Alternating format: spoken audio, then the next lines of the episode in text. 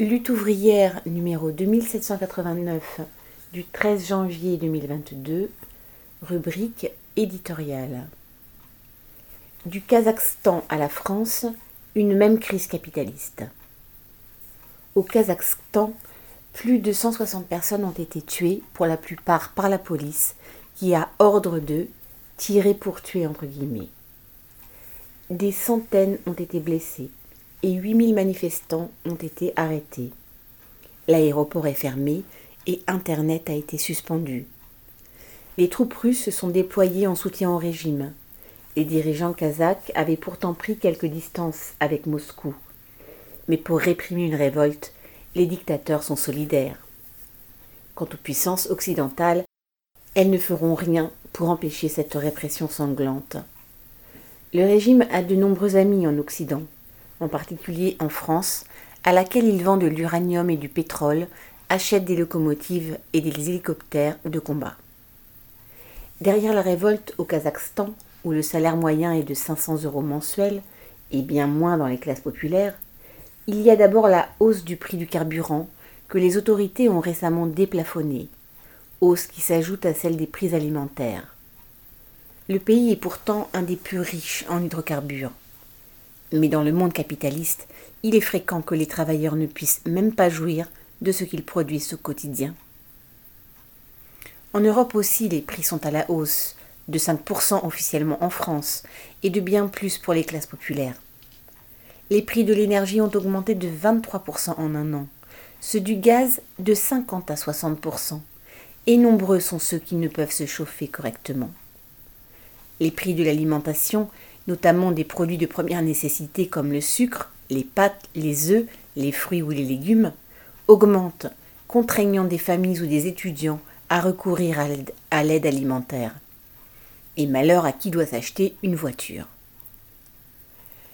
La faute à la pandémie, comme le gouvernement voudrait nous le faire croire La faute surtout à ceux qui fixent les prix, les capitalistes et les marchés. Il suffit d'observer les résultats financiers pour comprendre. En 2021, alors que la population subissait la crise sanitaire, les confinements, les couvre-feux et la précarité généralisée, l'indice boursier CAC 40 a battu de nouveaux records. Ces entreprises ont engrangé des bénéfices inédits, plus de 100 milliards d'euros.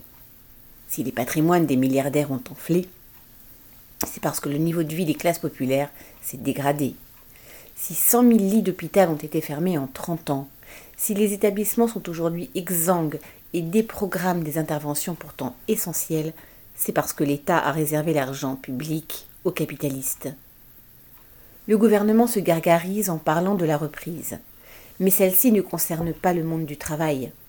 La crise sanitaire qui a causé tant de souffrances dans la population s'est greffée sur une crise économique et sociale qui s'aggrave et dont le pire est peut-être à venir.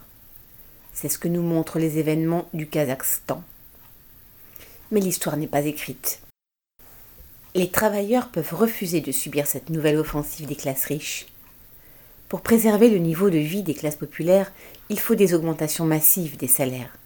Dans la grande distribution, l'agroalimentaire et dans d'autres secteurs, des travailleurs ont mené des grèves sur les salaires.